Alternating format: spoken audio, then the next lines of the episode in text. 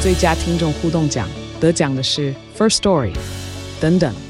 还有一位是 First Story 和 Discord 共同得奖。First Story 最新推出的 Discord 整合功能，是为听众管理新标杆，将拥有会员资格的听众自动加入 Discord 群组。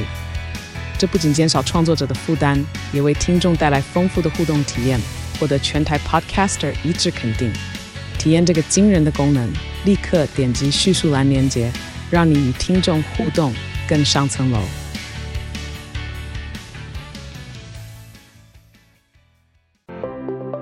因为我教他们的时候，就是跟他们说，你可以跟 ChatGPT 说，你想要做什么事情，请你去做。那我觉得这件事情应该比教他写 HTML 要来的容易。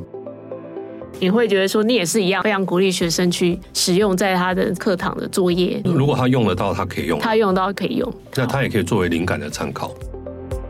这个品质跟速度以及上手的容易度，我觉得就现在它使用价值已经很高了。欢迎收听《远见 On Air》，各位听众大家好，我是代班主持人远见数位内容资深主编林世慧。那我们今天邀请的来宾是正大新闻系助理教授李一志。那一志好，各位远见 On Air 的听众朋友，大家好，我是好李一志。诶，刘老师其实对于 AI 应该说是蛮多的呃心得在网上分享，其实我最近都有看。但是对于教育现场来讲啊，这个 ChatGPT 去年这样横空出世啊，很多教育现场人的看法可能跟老师想不完全一样，但是也没关系。我们现在很多老师跟学生最关心就是说，诶，有这么好的工具来以后，我们学校还要上课吗？啊第一个，第二就是说我们上课要怎么上，学生学习要怎么学？我觉得这个变成一个呃非常新的又重要的大灾问。那当然，在这个大灾问之前，我想先请老师分享一下，就是说您个人现在在看说，诶，现在大学生是不是真的有在很积极的觉得说，诶 c h a t g p t 或者 m i d j o u r n 超好用？就你观察上，你课堂上大家用的情况怎么样？好，我我自己的课哈有开蛮多类型的。那我的课通常的状况是跟其他老师可能有点不一样，是是我的作业啊都不容易用 ChatGPT 来做。是那因此，我在这学期都会反过来是鼓励学生用 ChatGPT 是来做我的作业。我讲两个不同的课程哈。我有一门课是就是很基础的，叫网络新闻。那这个网络新闻呢，我的目的是教学生可以就是写简单的 HTML 程式，然后 CSS、JavaScript，最后他就可以做网站。哈，课程是这样。以前呢，这样的课程像前面那个写程式的部分，如果你用惯性的教法，就就是我们讲过去二十年的教法或者写程式的教法，你就要跟他说这个指令下下去它会长什么样子，然后呢，你必须把它背下来，以及它的语法。用这种方法教，第一个教的很少，第二个教的很慢，第三个最大的问题是，学生今年大二，他除非从大二开始，他一直在摸这个东西，嗯否则你今天讲完，他大三就忘记了。是嗯，我还记得有个很有趣的事情，就是我我我有教过其他的同学，有一次就是有一个同学读完硕士之后，就是我们吃饭嘛哈，嗯，然后就说啊，老师你教那个什么什么东西很有用哎，但是我们都忘掉了， 啊就这样，哈哈哈。对，所以我就在想，嗯用 ChatGPT 来教他们的话，这个教法就完全不一样的。因为我教他们的时候，就会就是跟他们说，你可以跟 ChatGPT 说，你想要做什么事情，请你去做。那我觉得这件事情应该比教他写 HTML 要来的容易嗯被是记忆。第二个是。他如果两年后、三年后他出社会什么都忘记了，是他起码知道这个方法可以做到这件事情。是哦那么他再回头看讲义，他就可以命令 ChatGPT 做这件事情。是然后同时，我给的讲义就跟以前不一样了。以前的讲义呢，就是跟你说这个指令可以干嘛，然后呢，请你自己写一遍。嗯那我现在的做法呢，是我让你知道这个指令看起来像什么样子，嗯所以我在课堂上就是让同学大量的，就是你这个城市码跑了之后，你就去看它可以长什么样子，所以你知道你可以命令 ChatGPT 做什么。你只要知道它可以做什么就好了，因为这些城市码基本的你大概都不太需要会写。那你真的很需要会写，你再去别别的课上修这样。是那这种方法，我可以我在很短的时间内，我可以讲完 HTML，嗯可以讲完 CSS，有的东西我自己也不是很熟，譬如说 JavaScript，、是那现在也可以让同学就是用命令的方法做到。这个你只需要让他知道这个城市码看起来像什么样子，那他如果需要做小修改的话，他可以看得懂。但是写的时候呢，他没有必要就是从头到尾每一个字都自己写。真的，其实老实说，呃，我自己是在开始进媒体的时候知道说，诶，之后可能会变成网页，然后我自己买了几本书，而且真的有跟 CS，然后那个时候自己开始做，但是做完有一阵子没有用到，我就忘记，可是忘记没关系，我再把书拿出来。我觉得现在最近就是测试，诶，问 ChatGPT 说这个网页表格怎么写，然后他再重新跟我讲一次，其实就有点像你就拿去查字典这样。所以其实如果说现在初学者，我觉得会比我那时候快非常多，因为我都还要看完整本，然后自己练习。那我觉得 ChatGPT 真的是会非常方便啊啦。但是这样你会觉得说，那老师他可以教的是什么？那你前面这些简单的不用教，那你要教他什么呢？第一个是老师可以教的东西，从怎么做变成怎么想。怎么想？对，以及老师可以教学生怎么样评估这个东西是好的。我我们可能都有教学目的，对不对？然后呢，但是我们花很多时间在教如何思考这件事情，嗯，跟如何评估这件事情，因为大部分时间都花在做的上面。但现在做的时间我可以缩短，缩短完了之后呢，我可以花更多的时间跟学生说。来，我们学这个的目的是什么？这个东西，因为你已经命令 ChatGPT 做了嘛，那我们讲一个不一定那么好的比喻，就是这个时候你就变成甲方了，对不对是？ChatGPT 就是乙方，哦那，你要要求他。对，那你怎么知道乙方做的好或不好呢？是对不对？那这件事情，你从写程式的那个人变成命令人家写程式的那个人，嗯，你就要下精准的指令。那下精准的指令这件事情没有不好啊，它也不是一个不重要的技能，因为你还是有可能真的变甲方啊。是对不对？你甲方以前命令啊、呃不是命令啊，就是你跟乙方沟通的这个讯息，以前也没有人教如何当一个甲方啊。是啊，当然那当然嗯对。那我现在就在教你如何当一个甲方，那只是你的乙方呢是一个可以接受自然语言的大型语言模型。哦是就所以老师还是有功能存在。如果老师认为我们讲的生成工具或者大型语言模型未来在市场上面会扮演重要的角色的话，那我觉得我们就应该把它接纳到课堂里面，是，然后针对这件事情来调整我们的教学方法。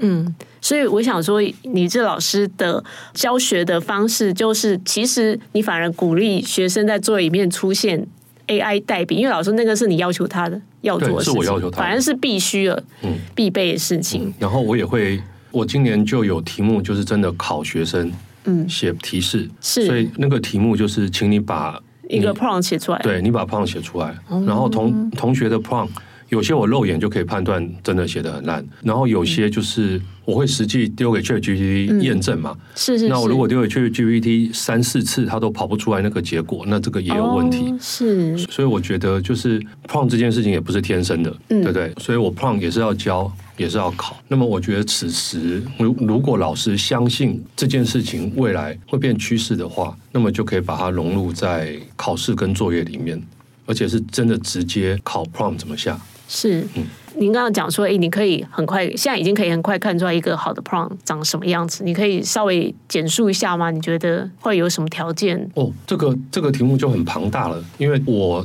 就是学生写程式，嗯就写简单的这种什么 HTML 啊、是 CSS 啊、JavaScript 这种程式码，它不需要真的很复杂。是哦那那你只要能够很清楚描述，就是你希望 ChatGPT 做什么，达到什么样的目的，哦是嗯可能有什么条件。这样就好了。那有是些同学如果这个写不齐全，就你可以想象 ChatGPT 可以做到或做不到这样。是那它如果有一些很特别的写法，就是我没办法判断，嗯，ChatGPT 有没有办法辨识，那我是就会实际去跑一遍。这都还是简单的啦，嗯还有复杂的，嗯，prompt 现在有很复杂的写法，是哦，比如说就是说他要写非常长、非常长的表示表现手法吗？还是说嗯，我觉得任何生成的工具，不管是图像的或文字的，哈、嗯因为因为 ChatGPT 实际上它是一个多模态是的模型，就是它它可以接受图像，也可以接受文字，只是它现在只开放文字。嗯，那像 Midjourney 这种是图像，是那我们在跟他沟通的时候呢，实际上就就这些东西，它都是叫乱数生成。嗯，所以我们的目的呢，都是希望减少它那个乱数生成，就是不要走得太远或走得太偏。哦，哦，那是那你的指令下的越越精准，它就是会越往你想要到达的目的去走。当然，偶尔都还是会有会有变异嘛。那嗯是当然。那你就是多跑几次来减少它的变异，这样。是，就是让他减少犯错的可能，就是对对对模糊对地带哦理所以解。通常一个好的 prompt 是像这样子，所以第一个就是因为写程式这种东西，就是你希望它做一个 HTML 的表格，嗯，那这个表格呢，你只要能够很精准的描述，就是哦，我表格有两栏，有两列，嗯对不对？然后我的框线要是怎么样，底色要怎么样？当然，就是现在的实物上面，可能也很少人真的去写一个表格了，就是这当成练习嘛。然后同学就是他只要能够很清楚的描述这样的事情，ChatGPT 就可以做出来。可是我们可以想，如果有一些复杂的情境，我我们就可能要把任务拆解到很细，嗯，然后并且每一个任务用不同的方法来写这个提示，但这个就比较比较进阶了。就是我我今年的课，就是这学期并没有这样教，哦但嗯是之是后会这样教。那你会以后给大家一个像，你知道现在很多那种指令库，你知道各种指令帮你收集很清楚，然后很多元，就是说，哎，我这样做可能就是像类似这种指令就比较可以成功这样。我我已经有个指令库，已经有你有指令库了，已经有一百多我个会分享给 prompt 了学生这样吗？对对对，那真的是超棒的耶、嗯所以说，未来是不是老师也要自己学习？说，哎，你这个领域，你教这个领域课，你你是不是有相关的指令库？你应该自己有一个 sense，你我自己觉得有一些了解啦。我觉得这件事情它因为变化很快。我我觉得这牵扯到可能两三个重要的环节。第一个是这个领域一定有它学术的知识，嗯，我认为学术的知识对于写 prompt 跟理解这件事情如何拆解是很重要的。嗯，当然，当哦就然，是我完全完全没有说学习不重要，学术不重要。这个像我自己在教，就是现在很多人拿 ChatGPT 做的功能，就大部分都在所谓的文字文章生成。对，那文字文章生成，我我就会教一个很泛用的架构，嗯因为我们在传播上面有个很老很老的框架叫 SMCRE，对不 S 对 N C R E，对，就是 source，嗯，然后 message，然后 channel、receiver 跟 effect，好，嗯就是讯息来自于谁，然后这个讯息的特色是什么，是你要透过哪个管道，是接收者是谁，你要达到什么样的效果？那我看很多教 prompt 就是它这五样东西是拆开来的，每嗯个又把它写得很复杂。其实不用啊，这个古老的传播框架它已经很精准了。嗯，那这五件事情都有，你就可以测试。要请 ChatGPT 帮你写一个东西，是，你用这个方法命令跟不用这个方法命令差别大不大？那哦那我自己的结果是当然就是差异很大，因为你如果都这样写了，他写的东西就会很精准啊。嗯，就我举一个例子啦，就是譬如说你今天说希望他写一封信宣导就是风力发电很好，以及你身份哦，嗯，说你是一个台湾的官员，这个在第一句你只要说我是台湾的官员，嗯他就会写各位乡亲，哦，因为他已经有，他已经知道你是台湾的，官员是这样他写的。被劝很好，那你如果不这样写，他就会写什么亲爱的朋友。哦，就是很尊荣，对对对，这个嗯尊敬，理解的什么什么谁谁谁，是是，哎，他他就变成其他地方的。所以他这个华文语人设法要先给他，像这样的模型，你你如果没有学过传播，嗯，你就不会知道有这个东西，对，那你就必须不断的去摸索，你可能最终会达到这个模型，但这个模型已经存在传播界很久啦、嗯，对，所以我觉得第一件事情就是知识可以协助你去解构这件事情，然后第二个就是实物上面的经验，那也可以协助你做一件事情。我可能会有，它可能有好几个拆解的方法，但是你不知道嗯要这样拆，你要工作过才、才可以知道。然后第三个我觉得很重要，就是因为现在写 prompt 的技巧是不断被发现的，嗯，因为这件事情还很新嘛，到现对在才没错半年多一点点。对，你可以想象，当人类发现火可以用的时候，哦是它可能过半年它都没有任何的进展，有可能，对不对？它它它要要过几千年才有进展。对对对，那我们现在就是半年内，我觉得这个进展已经很快啦、就你可以发现，写提示这件事情，可能学术界跟业界已经发明了几十种，就是可以叫出名称的是的方法。那这些我觉得都都是需要学习的。写提示并不是只有写提示而已，它其实还是一个复杂知识跟能力的总和。是没错，所以就是说，以后许多老师在备课或授课的时候，其实真的要好好把它就想到你自己教学的内容里面，你可能要有一些这方面的准备。但就是说，如果现在就是学生使用这个事情，你觉得大部分都是 OK，完全鼓励吗？还是你会觉得说，哎，有些问题你还是得提升，或者说 ChatGPT 本身或者 m e j 本身有一些限制，你觉得会有吗？我们先讲限制哈，限制其实还蛮多的，就是它不太可能真的写的像真人的，就起码了哈，就是真人他可以一个字一个字去琢磨，对不对？那 ChatGPT 做不到，你真的要写一个就是很短很短，但是写的很精美的东西，它是不行的。是它它可以写很长，但是写嗯很短，它写的很不好。然后再来就是，我们知道他在学习的时候一定都会有偏见嘛，这样的偏见它一定会反映在。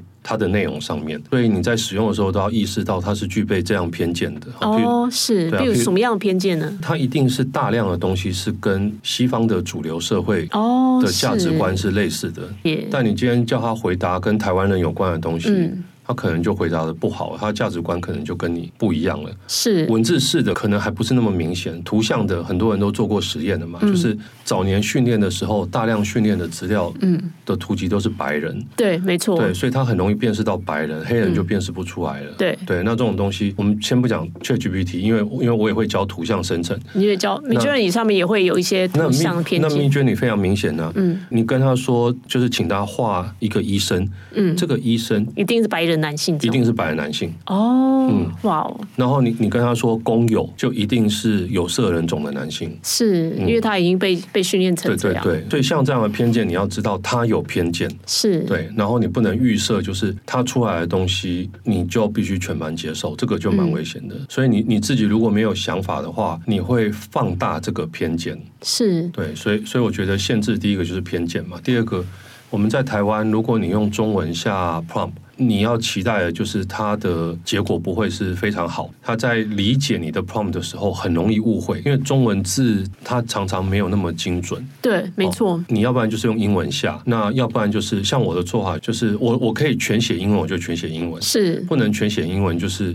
我在专有名词的时候，全哦，部一都定要用写英文。英文，对是，我我就用英文放在专有名词的地方。是那他就会比较好的理解。嗯，然后再来，我们也知道，就是它不是一个搜寻引擎，对，所以它在知识上面出现，如果跟事实有关的东西，嗯，你都要打一个很大的问号，是因为它是生成的，你就不能依赖它真的很事实性的东西，它写出来的东西，你都要一一查核，所以最好就不要问跟事实有关的东西，嗯对不对？最好都是叫它去生成，但城市码这种东西就就不一样嘛，哈，当然城市码它不是所谓事实性的东西，事实性的东西就是问说啊，什么某某人是哪一年哪一月生，嗯，然后这家公司营业额多少，像像像这种事实性的东西，问他，第一个是可能错的，第二个是他学习的时间可能比较久，是，所以不及时，嗯，缺真的陷缺陷跟限制很多啦。所以就是在课堂上也会跟学生讲这些。那我刚刚还忘问，那像 AI 算法命卷这方面，在您的课程里面也有教授嘛？那因为它是属于图像，它会有什么不同的使用的方式，或你跟学生讨论怎么使用它？图像这件事情，现在对现在在一个百花齐放的阶段，就是很多平台在做这件事情，它是它不像文字生成的，可能少数几家独大。我在教的时候也会先跟学生讲说，它是有偏见的哈，偏嗯见很重要嘛哈。是然后再来，它现在其实很容易被学习。用的时候呢，就是也是尽量不要用在取代事实型图片的场合。哦，是哦，所以你现在还不会说用它来做那种，因为有些人就是会做出类似像照片，因为现在它已经可以做得很拟真你可以拿来做配图，配图，情绪性的东西，嗯，譬如说啊，你今天写了一篇稿子，讲什么亲近大自然，嗯，那你用这个画一个海，画一个树，那目的就是配情图绪嘛，一个对不对氛围，所以里面出现各种奇幻的东西没有问题，因嗯为传统的配图里面也都不逼真，是对。没错，但你如果今天要讲一个东西是跟事实有关的，比如说你要介绍一台车，这个照片本身必须跟真的你讲的那台车一样，是那就很难了。譬如说，你今天要介介绍一台跑车，啊什么莲花跑车，那你用它画，可能怎么画，它都会有一点点不一样。嗯，因为它它毕竟不是拍下来的，对，所以使用的时候，我觉得目前就是你要取代真实美术的场景，尽量用在我们所谓的虚构的领域，就大家可以接受这张图是是虚构的，不是真的。是那在这个领域，生成图像现在已经可以做到品质非常好，而且进步很快。是，因为去年此时生出来的图，大家都不认为不好看。嗯，就就是它都不具粗糙嗯备商业的价值。可是现在，不管是你要它模拟绘画的作品，嗯，或者模拟照片，嗯，它都可以做得很棒。是然后我自己，我在我们学校跟在这国立体育大学都开过两天的工作坊，在这两天里面呢，我都让学生经过了短短几个小时的练习之后，就让他去生成大量的我们所谓各种的配图，好，譬如说请他设计一个赠品，然后请他做一个资讯化的图表，设计一个封面，针对不同的题目设计配图，而且给很短的时间，譬如说九十分钟内，你一组人、两个人、三个人，你要做完三十张图，那都做得到。是那所以这个品质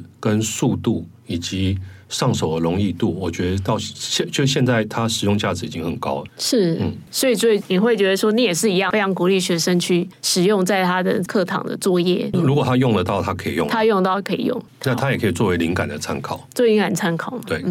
像你教那些资讯化学，这这会相关吗？还是说这个？资讯因为对是老师说，它也是一个新资讯的呈现啊。对资讯视觉化，我会教学生作为灵感的参考。是，对，所以我会跟学生说，你可以在生成图像工具里面下一些指令哈。我我以下用中文讲了哈，嗯，譬如说你就可以说这个一个资讯图表版面，一个专业的版面，嗯，那你今天如果要要做珍珠奶茶版面，你就可以珍写珍珠奶茶。哦，你希望这个版面里面嗯还有一些元素，你可以写表格，然后流程图。概念图哈，这些东西都下下去，再有一些风格的描述哈，譬如说你希望它的颜色长什么样子，那这些东西下下去，它就可以给你一个好，嗯但当然不是只有一个啦，因为你每次生成它就会再重新给你四个嘛，嗯，所以你每一次就可以拿到四个、四个、四个这样的东西。嗯，那这个好处在于，这个设计的领域本来很多人都是靠模仿、嗯，参对，考来获得灵感的。是没错。所以你从别人做的东西获得灵感，在这个领域是嗯很正常的事情。没错，但是呢，它会有个问题，就是你有很多题材是没有人画过的，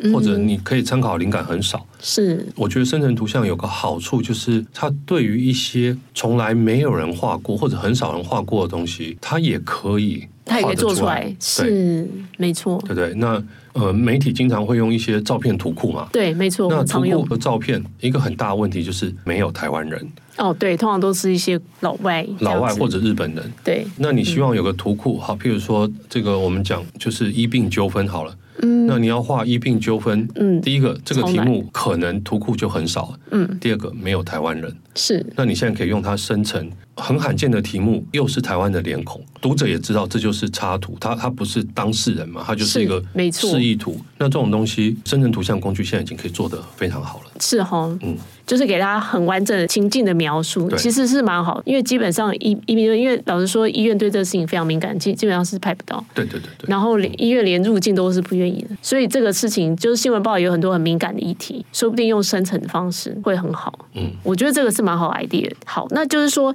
接下来就是想说，其实老实说，我我们最近诶也有开一个 ChatGPT 的课程，然后很有趣，就是说今年刚毕业的新闻系的学学生，他就说他已经毕业，他没办法再回来上你的课，所以他还跑来说，哎、我我也想报名，这样就是我们以前的一位共读生。所以老实说，今年来就业的大学生，他已经都蛮了解，说好像要了解一下生成式 AI。那你会给这些也即将入社会，或者说现在大四好了，你觉得他怎么样去摸索？如果说刚好嗯他的学校没有像您这样的老师，或者说，哎、他还在一个一团迷雾中啊，你觉得他怎么去训练自己？我目前的感觉是这样，啊因为我也经常问业界的人，就是如果现在学生来求职，你会不会问他具备这个能力，是，或者是他写在写在履历表上面会不会加分？嗯，我目前问到大部分都认为有这个能力是好的，是，受欢迎可以加分。我觉得就是，除非你今天去的是设计的领域，否则生成图像目前我觉得没有一定有那么高的需求。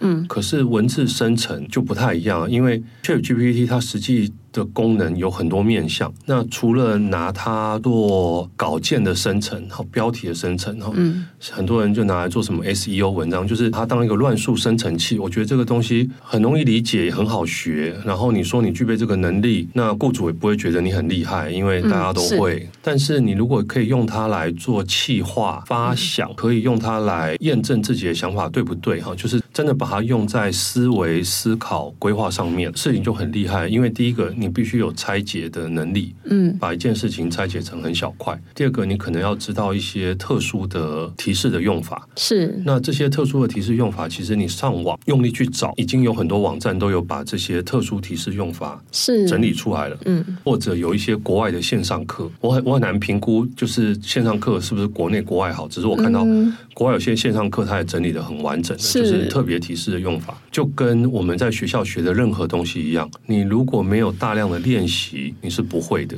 ChatGPT，我觉得它它它不是一个你今天想要它帮你做什么，你就瞬间知道如何命令嗯，当它然做出来的一个工具。是你还是得知道如何命令它，你还要能够辨识场景。ChatGPT 不会帮你辨识场景。是你今天遇到一个场景，譬如说你今天要做一个提案，你有一个政府的标案，你在这个标案里面，你怎么去分析整个标案？嗯它的目的是什么？它要达到的东西是什么？你怎么去模拟评审可能会问你的问题？是去探索甲方真实的需求，这个都还是你要对整件事情的结构有了解，然后是你要在哪一，你知道在哪个阶段，我可以拆开来写哪个。所以您刚刚问到，就是今年刚出社会的学生怎么练，我是觉得可以拿一个实际的大型场景嗯来思考看看，我有没有可能把这整个案子嗯拆解成小步骤之后，是我再用 ChatGPT 来达到里面的每一小块，是因为这每一小块可能的做法都不一样。哦，比如说他他是一个学 marketing 的人，也许他要去想一下一个行销计划，他的工作里面有哪些，是不是试着先用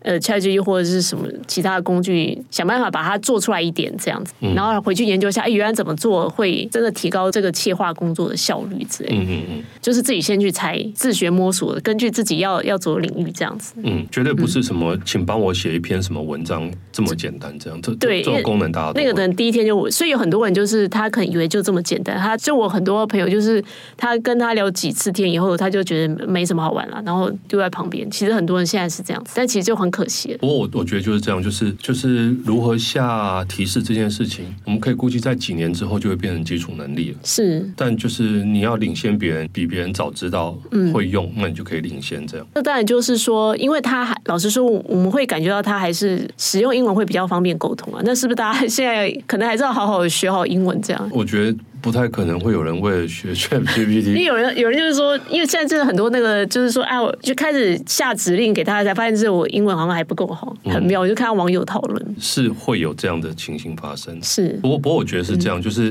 你嗯之如后中文程度会提升的，期待出来继续中文提升，我们就不用那么担 心。你应该是在你不断使用这个过程中，你英文就会进步啊。哦，所以因为你一直用，你就会英文对对越来对越好对。对对对。也是啦，今天很高兴就邀请到李老师。那如果说想要了解更多的细节呢，欢迎参考远见 On Air 资讯栏连接，也请大家每周锁定远见 On Air，帮我们刷五星评价，让更多人知道我们在这里陪您轻松聊财经、产业、国际大小事。那我们下次见喽，拜拜。拜拜。